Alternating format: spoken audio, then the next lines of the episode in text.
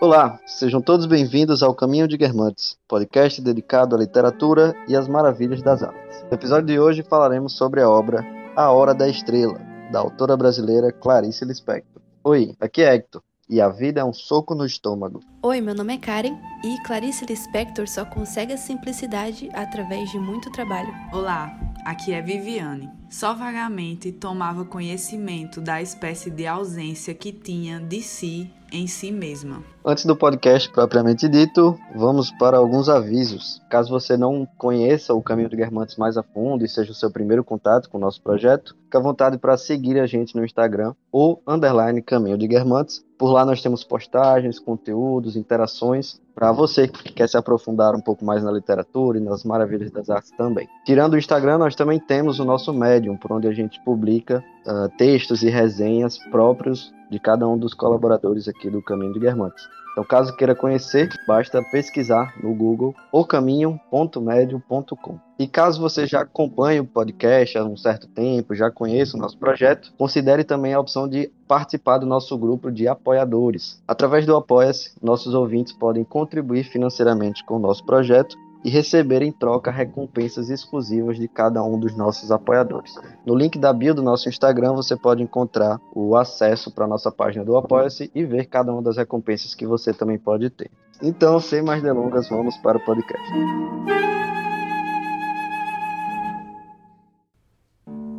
Como é de costume, sempre que tem um autor novo, a gente fala um pouco sobre ele. Então, vamos falar um pouco sobre a vida de Clarice. Clarice Lispector foi um dos maiores nomes da literatura brasileira no século XX. Ela nasceu na Ucrânia no dia 10 de dezembro de 1920. Era filha de um casal de origem judaica que fugiu do seu país diante da perseguição aos judeus durante a Guerra Civil Russa. E em 1944, ela formou-se em direito. Em 1944, a Clarice publica o seu primeiro romance, Perto do Coração Selvagem. Ela teve a calorosa acolhida da crítica e no mesmo ano recebeu o prêmio Graça Aranha. Clarice Lispector também faleceu no Rio de Janeiro no dia 9 de dezembro de 1977, vítima de um câncer no ovário, um dia antes do seu aniversário.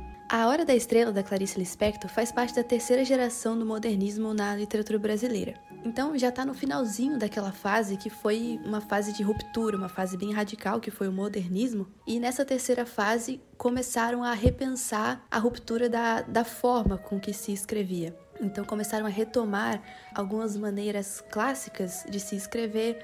Então tiveram mais cuidado com as palavras, mais cuidado com a, a sonoridade das frases, para deixar a coisa mais bela de se ler, não se preocupando tanto somente com o conteúdo, mas também com a forma com que se escrevia. A Hora da Estrela faz parte dessa terceira fase, que tem cuidado com a forma, só que adicionado a isso, também tem um cuidado com a parte social. Então, a Clarice, além de escrever de uma maneira bem trabalhada, uma maneira cuidadosa, ela abordava aspectos da vida social daquela época de uma maneira não necessariamente explícita, só que muitas vezes simbólica, de uma maneira subjetiva, mostrando as mazelas daquela época, só que é, de uma forma misturada à narrativa, ao romance, como é o caso aqui da Hora da Estrela. Então, o romance fala da história da datilógrafa alagoana Macabea, que mora no Rio de Janeiro. É uma obra que é bastante famosa talvez por ser uma narrativa diferenciada do que a Clarice costuma apresentar nas obras dela, e ela é muitas vezes considerada hermética e intimista ao extremo. Então eu, por exemplo, da primeira vez que li esse livro, achei exatamente isso que ela exagerava demais nas palavras, carregava demais de significado algumas palavras que às vezes eram meio aleatórias e montava frases de efeito assim, que à primeira vista pareciam impactantes, pareciam muito significativas, só que quando se lia com mais cuidado, dava para ver que era mais uma ilusão. Nós vemos duas palavras bonitas ali encaixadas e aí criamos automaticamente um sentido para elas, só que muitas vezes aquilo é um discurso vazio e por isso achei um pouco forçado de início. Só que pensando bem depois e também com algumas releituras, dá para ver que a Clarice, ela mesma falou no início desse livro que apenas com muito trabalho ela alcançava a simplicidade.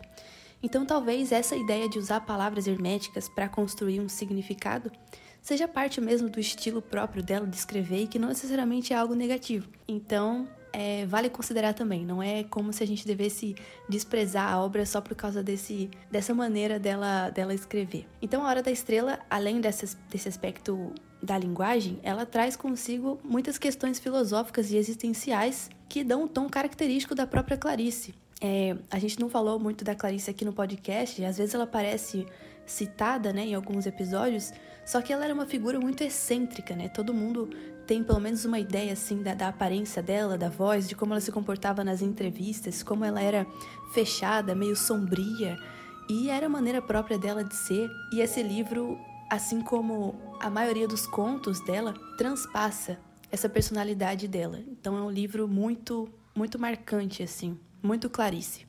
Acho que um pouco do que causa esse estranhamento com a leitura, né, é não só a utilização de palavras difíceis ou a quebra na linha de, de raciocínios, fluxo de consciência, mas principalmente pela personagem do narrador, né? Acho que a gente não comentou ainda, mas o personagem Rodrigo, né, que é o narrador da história, ele vai ter um impacto muito grande em como que a história vai ser contada, obviamente, por ele ser o narrador, mas também o que é que ele vai contar daquela história, né? Então, a própria escolha do Rodrigo em contar é, uma coisa X e não contar uma coisa Y, por exemplo, já mostra um pouco da intenção por trás da obra também. Uh, e é muito interessante que o personagem do narrador ele é, ele é muito esquisito, de certa forma. Ele já mostra desde o início que ele não é um super intelectual, um grande escritor, mas ele tem a pretensão de ser e ele deixa isso claro nas tentativas, ao meu ver, falhas de construir essa narrativa. Então ele faz muitas intervenções que em alguns momentos são até descabidas, assim, ele faz é, muito posicionamento do narrador que acaba desvirtuando um pouco a leitura, né? acaba ficando um pouco enfadonho e repetitivo. Né? Mas ao mesmo tempo, é, com esse lado negativo também tem um lado positivo, que é a intenção por trás da obra. Né? A Clarice colocou um personagem, é, quer dizer, um narrador personagem masculino, né? É, em oposição ao seu sexo de origem, justamente com intenção. E a gente vai vendo ao longo da narrativa, a partir dos posicionamentos dele também, o que é que ela pensava desse personagem, como que ela queria levar uma mensagem também a partir dessa obra, né? Tanto que o narrador por si só, é, a gente pode fazer uma análise só dele e depois só na Macabé, né, de maneira separada. Então é bem interessante a gente fazer essa distinção também. Legal, Hector, você trazer isso, porque eu tive a mesma impressão. Enquanto eu estava fazendo a leitura, Parecia que o narrador estava construindo a história é, à medida que escrevia e contava isso no seu escrito. O que eu também achei um pouco enfadonho. E também repetitivo, porque a todo momento o narrador está tentando enfatizar o quanto Macabeia ela é uma pessoa simples, uma pessoa rala e não precisava se delongar tanto nesse ponto porque a gente percebe o quanto ela é simples nesse sentido, mas a todo momento o narrador tá querendo enfatizar e colocar várias situações que coloca a personagem é, nessa posição mas que acaba se tornando um pouco chato, porque a, gente tá lendo o livro e à medida que você lê, você pensa, ah, tá certo, eu já entendi que Macabea, ela é uma personagem que tem uma dificuldade de compreender certos, certos aspectos da realidade, ela é limitada, mas eu achei algo um pouco cansativo com relação à narrativa. É como se ele pegasse o, a personalidade da Macabeia assim e espremesse, tipo assim, é, ela, ele não basta colocar quem é, ela não só apresenta o personagem, só que tira até a última gota de defeito que tem nela.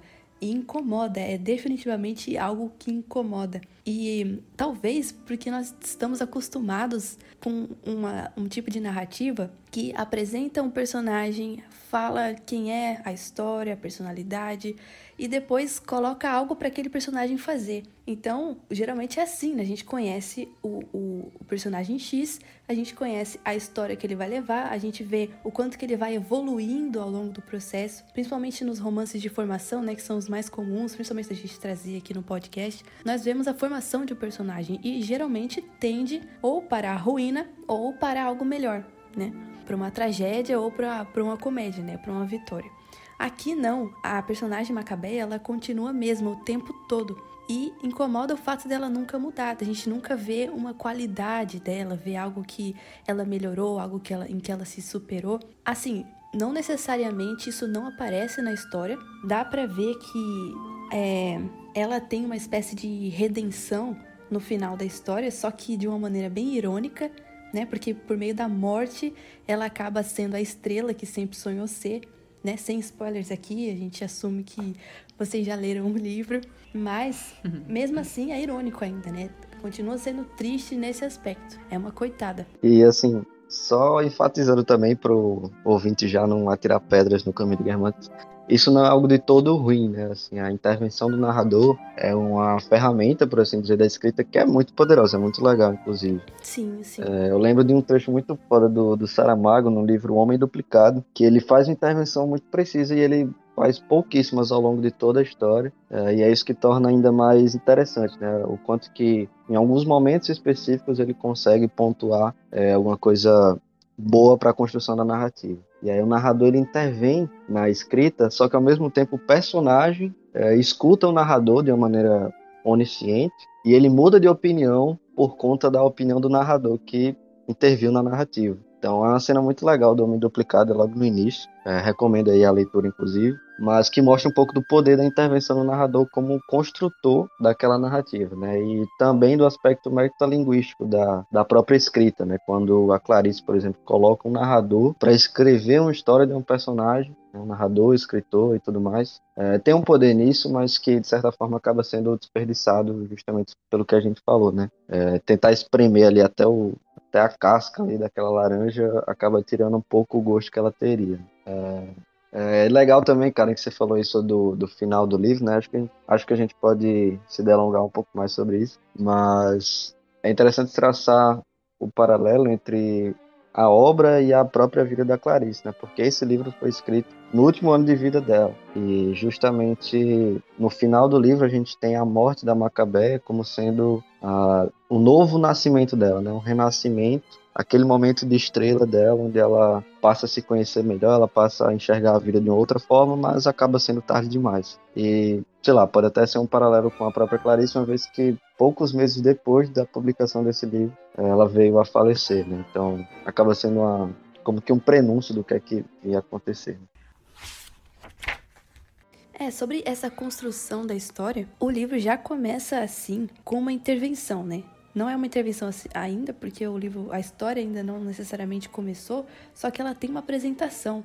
E é espetacular, assim, essa apresentação para mim é melhor do que o livro do, do, que o livro inteiro, porque quem escreve é o, o Rodrigo SM, só que a Clarice Lispector faz questão de escrever embaixo do título assim, na verdade, Clarice Lispector, talvez já anunciando, né, que é, é na verdade quase um que um pseudônimo, né? O, o Rodrigo SM da Clarice Lispector. Ela nunca quis se esconder atrás desse nome, mas quis, pelo contrário, provar que ela era capaz de escrever algo tão bom assim, como o Hector falou no início. E nessa apresentação, o, o Rodrigo SM, ele diz: Sei de muita coisa que não vi, e vós também. Não se pode dar uma prova da existência do que é mais verdadeiro. O jeito é acreditar.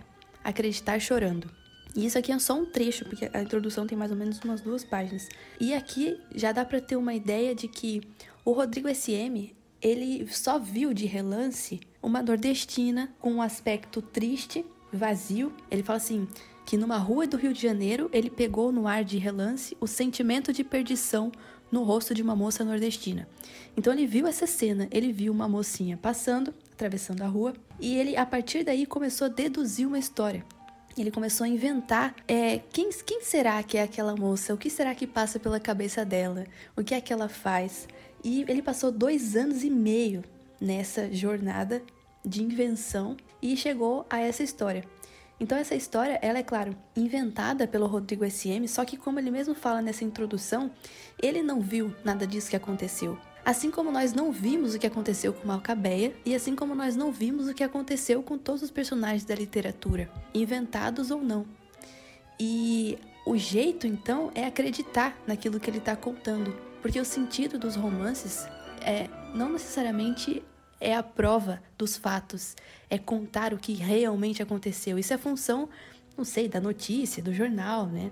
Mas no romance, o resultado final é o que mais importa. É aquele conjunto de, de acontecimentos ao longo da história que são comuns, que, que têm padrões e que podem ser resumidos num mito, num conto. E é isso que a gente tem aqui. Quando o Rodrigo SM fala da Macabeia, ele está inventando uma história e tá por meio dessa história contando a história de muitas outras Macabeias pelo mundo. Então, não é só uma questão de, de retrato social, assim. A gente poderia levar isso para um lado puramente social e dizer, ah, ele está denunciando aqui a pobreza. Isso também, né? Só que, como a gente sempre fala, a panfletagem nunca é positiva. Não dá para reduzir a obra a essa função social. Então, vamos levar para um sentido mais geral mesmo, de a Macabeia, ela é muitas pessoas, assim como ela é um pouco de cada um de nós, e o Rodrigo SM consegue fazer isso muito bem. Pegar essa centelha ali de, de narrativa que, que ele viu na, na, no rosto de uma moça aleatória e é, transformar isso num, num, mito ou relacionar isso com outras histórias e criar algo comum a todas elas. Muito bom. Pô. Só um comentário sobre isso. É justamente como você falou. A gente, inclusive aqui no caminho a gente já falou alguns momentos que olhar para uma história, olhar para uma narrativa só pelo, pela sequência de eventos, né, pelo enredo, é justamente perder pelo menos 80% do que aquela obra tem a oferecer. E quando a gente, até aprofundando um pouco mais, quando a gente olha para o lado mais imediato dessas análises, como, ah, ele está fazendo uma denúncia, portanto, uma cabeia, é a representação de outras tantas pessoas que vivem de uma forma parecida e tarará, tarará. É, a gente também perde muita coisa da obra, né? Afinal, se a gente pegar ali um, do modernismo para cá, o ponto final da obra literária, né, você vê como que ela acontece, como é construída e não necessariamente o que acontece, né? Se fosse só pelo que acontece, essa história não provavelmente não teria ficado tão famosa. Né? É só a história de uma nordestina que foi morar no Rio de Janeiro e aí encontrou um namorado, foi traída e no fim morreu depois de visitar uma cartomante. O que é que tem de graça nisso, né? Mas é a construção da obra toda que, que leva à fama que, que ela teve, enfim, e que traz os pontos principais da análise, né? Hector deu uma boa resumida aí sobre a história, mas vamos detalhar um pouco mais, né? Como já foi falado, nós acompanharemos o início a construção da narrativa feita por Rodrigo SM. E em paralelo a isso, nós acompanharemos o incômodo desse narrador ao se deparar com a personagem da história, a Macabeia. A Macabeia, ela é uma nordestina de Alagoas que acaba tendo uma infância muito difícil. Ela não recebeu o amor dos pais, eles faleceram muito cedo e ela foi morar com uma tia que era muito rígida com ela com relação à educação. Também não ofereceu amor, ela só sabia.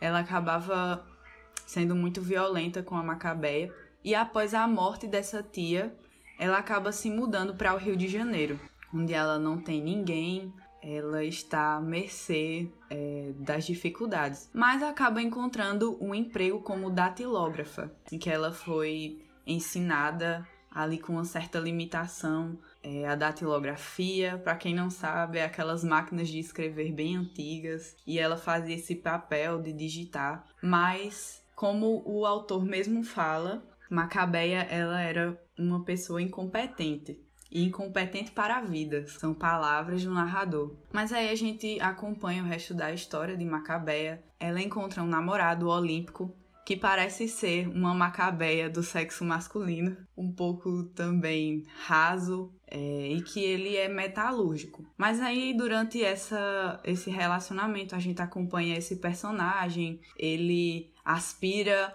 à política, ele deseja ser um deputado, ser reconhecido, tem uma sede por sangue, mas até que é, Macabeia ela é trocada pela sua colega de trabalho, o Olímpico deixa ela por essa amiga, e Macabeia parece não reagir a todas essas situações, até que essa amiga, né, indica que ela procurasse uma cartomante para descobrir o que seria da vida dela. Macabeia vai até essa cartomante, Madame Carlota, e aí ela conta a grande revelação da vida de Macabeia, que a vida dela havia sido difícil, que ela tinha sofrido muito e até então ela não tinha tido a consciência disso, acaba sendo a grande revelação da história. E Macabeia sai cheia de esperança sobre essa nova vida que a cartomante havia revelado sobre esse gringo que ela iria casar, loiro dos olhos azuis.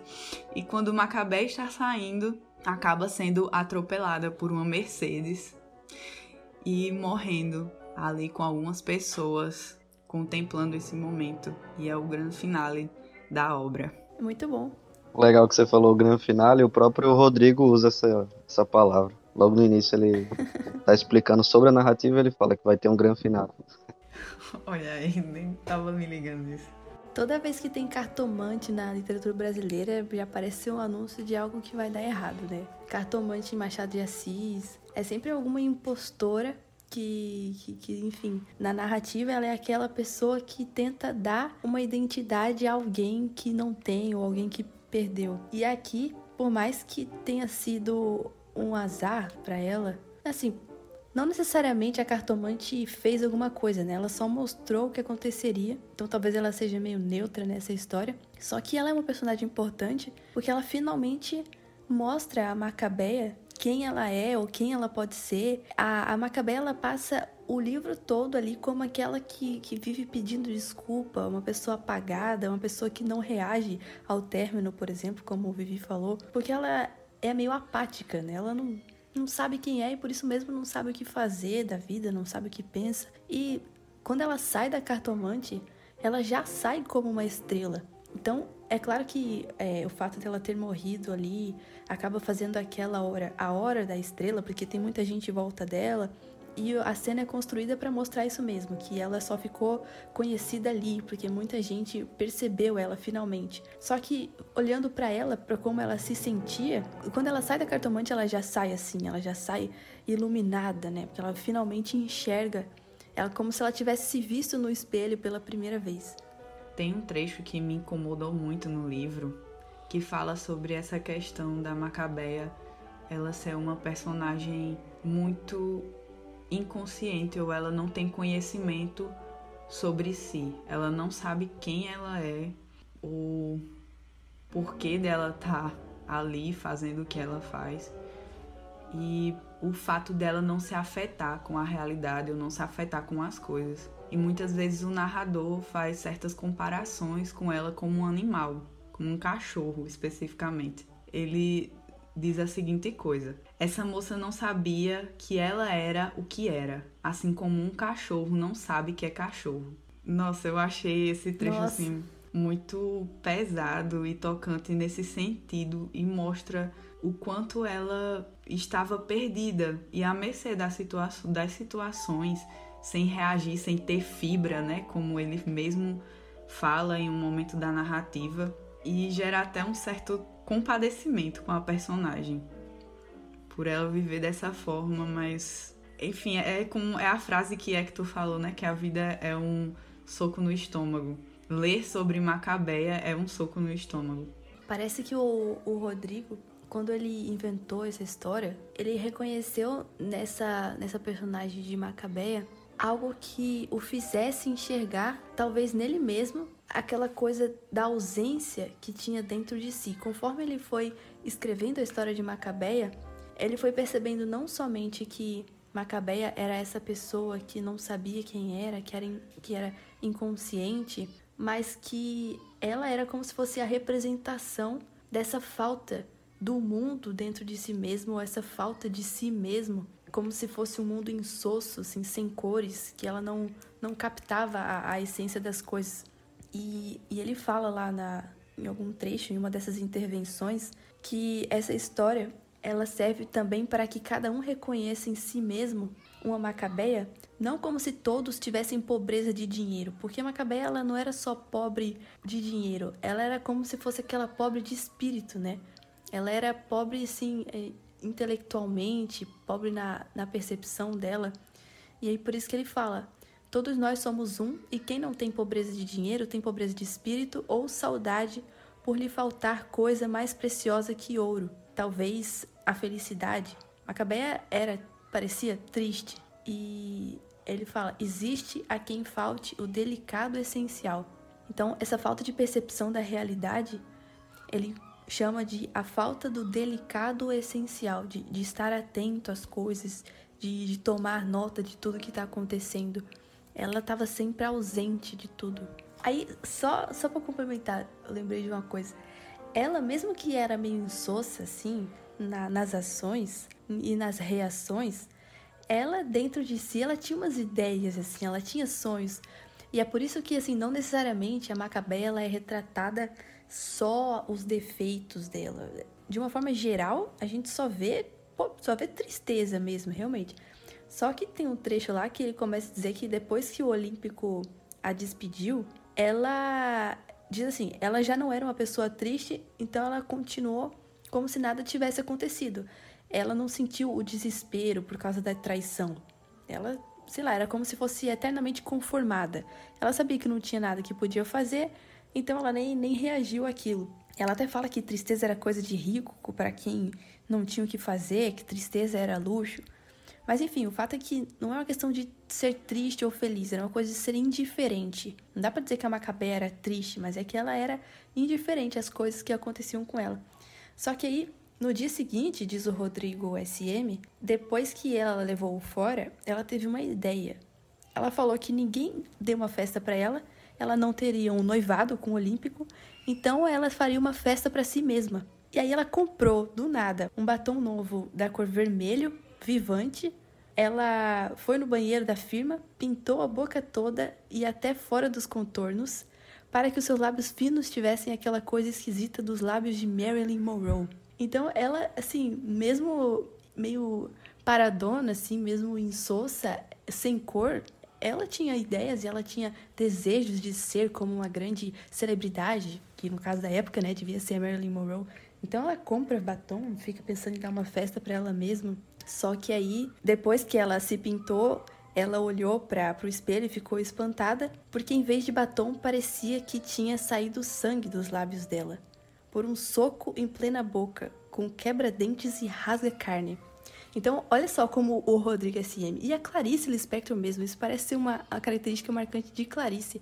Ela nunca escreve a coisa de uma maneira positiva. Então, a gente lendo o trecho em que a Macabeia tá se maquiando, a gente fica, nossa, poxa, finalmente, né? Ela tem uma motivação, ela tá contente, ela tá ali, pelo menos sonhando. E aí, puf, esse soco no estômago de novo não só na, na, história, mas também na forma como a Clarice escreve. Tipo assim, nossa, acabou de destruir tudo. Que estraga prazeres, né? Voltou a ser pior do que estava. Vocês falando assim até me dá um, padecimento da pobre, porque até então eu tava achando tudo muito engraçado. Não vou mentir que eu achei muito engraçado. Porque, caramba, ela é muito insossa por si só, né? É, tem alguns diálogos que ela tem com o Olímpico que eu achei sensacional, assim. Tem uma hora que ela, ela pergunta, ah, mas tava ouvindo a Rádio Relógio hoje, você sabe o que é per capita? Aí ele fala, homem, isso é coisa de. Pergunta sobre o que é isso, não. E tem uns diálogos assim que são bizarros, assim, você vai entendendo que realmente ela, ela não é pobre só no sentido material, né? Realmente tem uma pobreza meio que de espírito ali, não no sentido dela de, dela não ser virtuosa, por exemplo. Aqui ela é, meio que nem conhece o que é estar triste né? Ela não, não sabe expressar o que é a tristeza para poder dizer que está triste. Então ela tem essa pobreza até de, de linguagem também, né? É, ela não tem como expressar algo que ela não sabe o que é, porque ela não tem os meios linguísticos para falar aquilo que, que ela está sentindo. E a primeiro momento eu tinha achado isso de certa forma engraçado, assim, porque as cenas onde isso aparece acabam sendo engraçadas, como essa que eu falei. Mas realmente vai ficando cada vez mais pesado, né? Tanto que é, a morte dela, na cartomante, né? Ela vai lá, visita a cartomante e tal. Uma série de infortúnios aí, né? Que acontece na vida dela e que vai mostrando o quanto que ela já tinha realmente essa vida difícil e que, para piorar, ela também não tinha os meios necessários, né? Individualmente falando também, não só socialmente falando, mas individualmente, em termos de linguagem, de percepção, de, enfim, cognição talvez até, de mudar essa realidade, né? E quando ela começa a pensar um pouco fora da caixa, ela vai lá e morre. Então é, acaba ficando bem triste mesmo, é um soco no estômago, como você falou. Sim, e é a impressão que eu tive durante a leitura da obra é que não há esperança para Macabé. É, a gente sempre fica esperando essa mudança que ela vai se desenvolver, que ela vai mudar, que alguma coisa vai acontecer na narrativa, mas só piora. É uma coisa ruim atrás da outra. E no final, quando ela tem a grande revelação e que a gente espera que algo vai acontecer e acaba acontecendo, mas não da forma como a gente esperava, né? A morte dela. Então, realmente é uma obra que você lê e a todo momento sente esse incômodo. Eu tive muito essa impressão durante a leitura. É, só um comentário sobre isso que você falou, Viviane. Tenho, eu não tinha percebido isso na leitura, mas aí eu voltei, né, ali pro início, fui reler algumas partes, alguns trechos, e deu para perceber que o narrador ele passa todo o livro é, meio que dando dicas do que é que vai acontecer no final. Então, talvez na primeira leitura assim seja realmente marcante, né, que que ela acaba morrendo, enfim, daquela daquela forma, ainda mais no contexto ela estava começando, né, a pensar de uma forma diferente. Mas desde ali das primeiras páginas ele vai falando sobre coisas que acontecem. Então ele fala sobre. Deixa, deixa eu pegar o trecho aqui, só para eu me lembrar. Eu lembro só aquela parte da estrela, né? Quando ele fala. Foi o momento que eu entendi mesmo o sentido do título. Não, tem, tem várias coisas, assim, por exemplo, tem uma hora que antes dela ser diagnosticada com tuberculose, ela disse que o narrador fala que ela estava suando no calor daquela rua, né, do Rio de Janeiro, enfim. Ele mesmo fala assim: não sei se estava tuberculosa, acho que não. Mas isso é antes mesmo da gente ter o diagnóstico dela como é, realmente portadora de tuberculose, né. Então ele vai dando várias dicas, assim, do que é que, que vai acontecer. Tem uma outra parte, um outro trecho que ele fala assim, que é justamente o que a gente comentou lá no início, que ele fala que a história vai ter um grande finale, seguido de silêncio e de chuva caindo. Então ele já dá essa dica também do que é que vai acontecer com ela. Uh, e tem várias intervenções nesse sentido, né? Como o narrador é bem, bem de dar pitaco mesmo, ele fica interrompendo o tempo todo. E ele acaba soltando várias coisas, né? Que, que a gente descobre que vão acontecer lá no final. Mas isso eu não tinha percebido também. Uh, só percebi porque eu fui repassando os trechos, eu fui vendo isso. Mas é de tirar a esperança mesmo. Mesmo sabendo do final. É a mesma coisa do. É, Crônica de uma Morte Anunciada. Eu ficava, não, ele não vai morrer. Vai, meu filho. Alguém conte o que vai acontecer. No final ele tava morrendo. É mesmo. Já é anunciado desde o início, né? A gente sabe o que vai acontecer, mas fica com essa esperança. Exatamente. E é uma angústia, né, até esse momento. Sim. É. É, no final ele hesita, né? Sobre deixá-la ali, se esse seria realmente o final dela. Ele diz: Eu poderia deixá-la aí, assim, eu poderia só dizer que ela foi atropelada e fim. Só que ele faz uma espécie de ensaio depois. Ele, come, ele toma as rédeas da narrativa, porque agora a, a Macabeia já tinha falecido, então ele retoma a, a, linha e começa a fazer um discurso ali sobre a vida, sobre a morte, sobre é, o que significa morrer e o que, que para Macabeia significava aquele fim. Ele diz que deitada ali, ela teve uma espécie de felicidade suprema porque ela nascera para o abraço da morte. A morte nessa história é o meu personagem predileto, diz o Rodrigo. Iria ela dar adeus a si mesma? Acho que ela não vai morrer porque tem tanta vontade de viver. E aí ele diz que ali, já praticamente morta, Macabeia grita uma frase que nenhum dos, das pessoas que estavam em volta entendeu. Como ele estava gerenciando toda essa narrativa, ele inventou essa frase também, claro. Só que ele diz que ela fala quanto ao futuro. Só fala isso, quanto ao futuro, e ninguém entende. Mas ele diz que ela falou isso.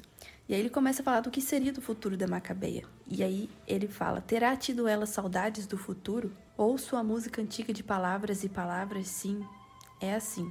Aí ele continua dizendo que ali, depois de falar isso, e ali já deitada, sem vida, ela dá vida a uma estrela. Assim, ela é como se fosse aquela fênix. Então, por isso que a gente fala, mesmo que uma, seja uma história super sem esperança nenhuma, ele não, não, não termina a história de uma maneira realista ali. Morreu, fim, ponto.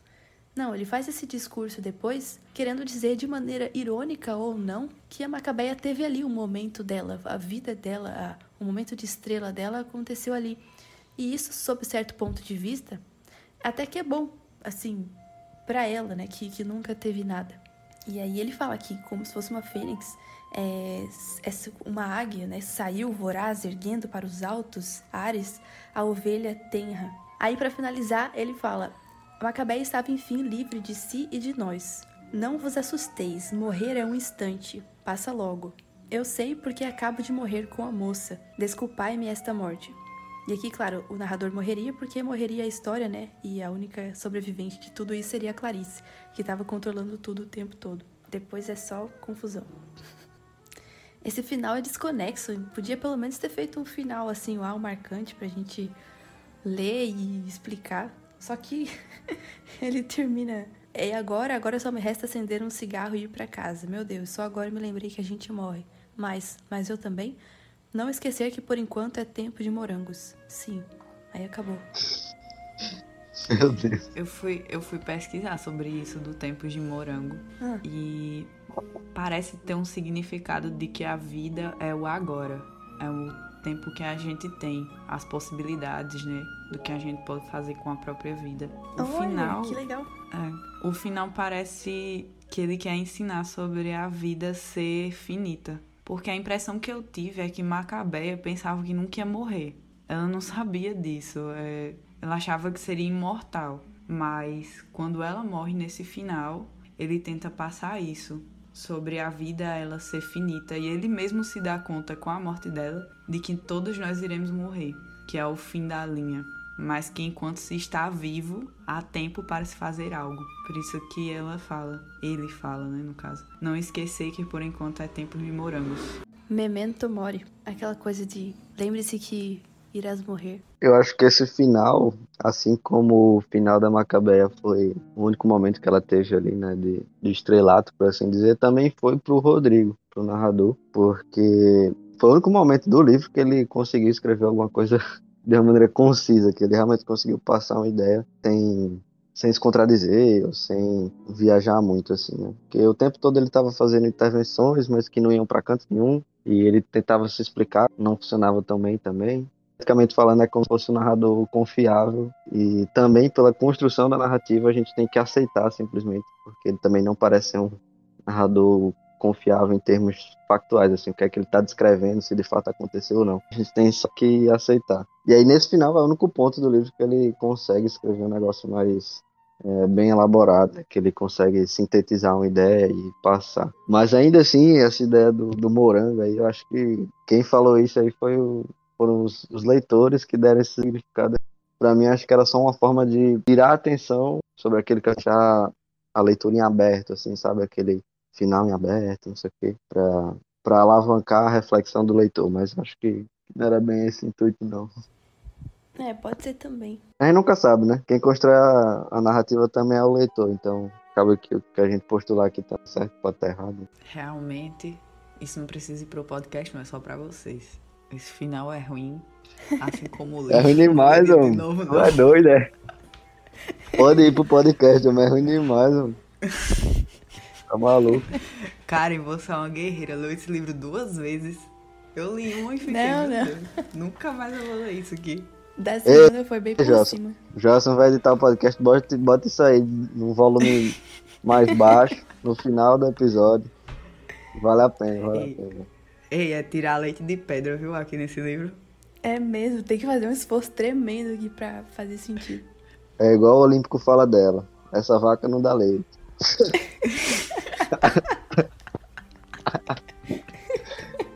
Engraçado demais. O filme é muito bom também. Eu assisti na escola, porque a professora passou na época lá.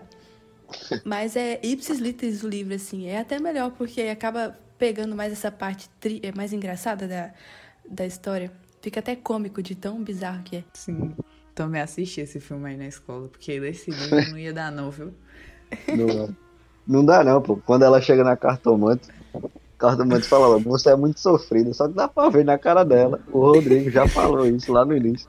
Que a bicha é feia. A bicha tem cara de sofrida.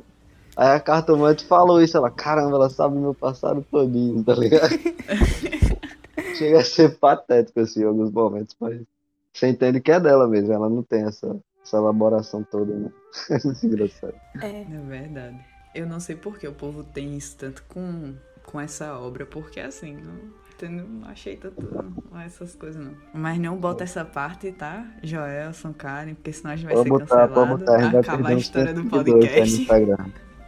É, pô, a, esse, esse livro tá na lista de, de episódio pra gente gravar, vai fazer um ano, né? Porque foi na época que eu li, acho que Joelson tinha lido na época também. E aí ficou o maior hate aqui em cima da, da Clarice. A gente queria fazer o podcast só pra falar mal. A gente até que falou bem, então tá tudo certo. Falou bem. Eu li esse livro na força do ódio, passei o dia todo lendo assim, não. Meu Deus, que livro ruim. Porque fala sério, não parece forçado a gente falar, ah, é fluxo de consciência, ah, é, o, é o narrador e tal.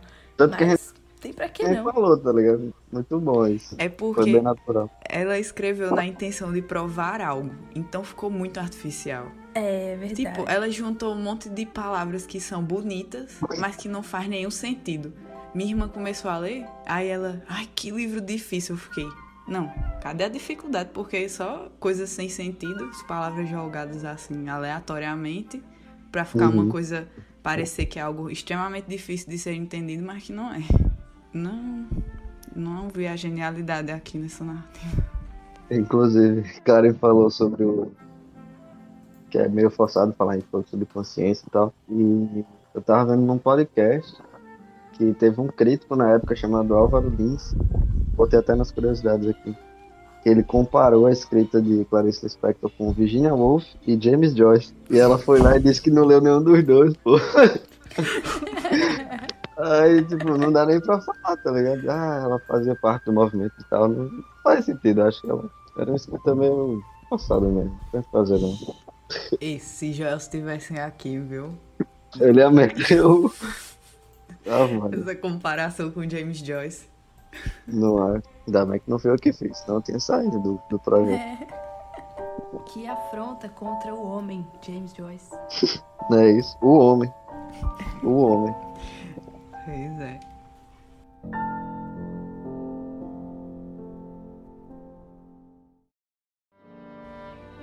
Morta, os sinos badalavam, mas sem que seus bronzes lhe dessem som.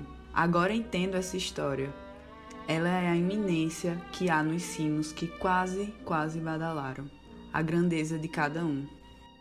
Então é isso, caminhantes. Esse foi mais um episódio do Caminho de Guermantes.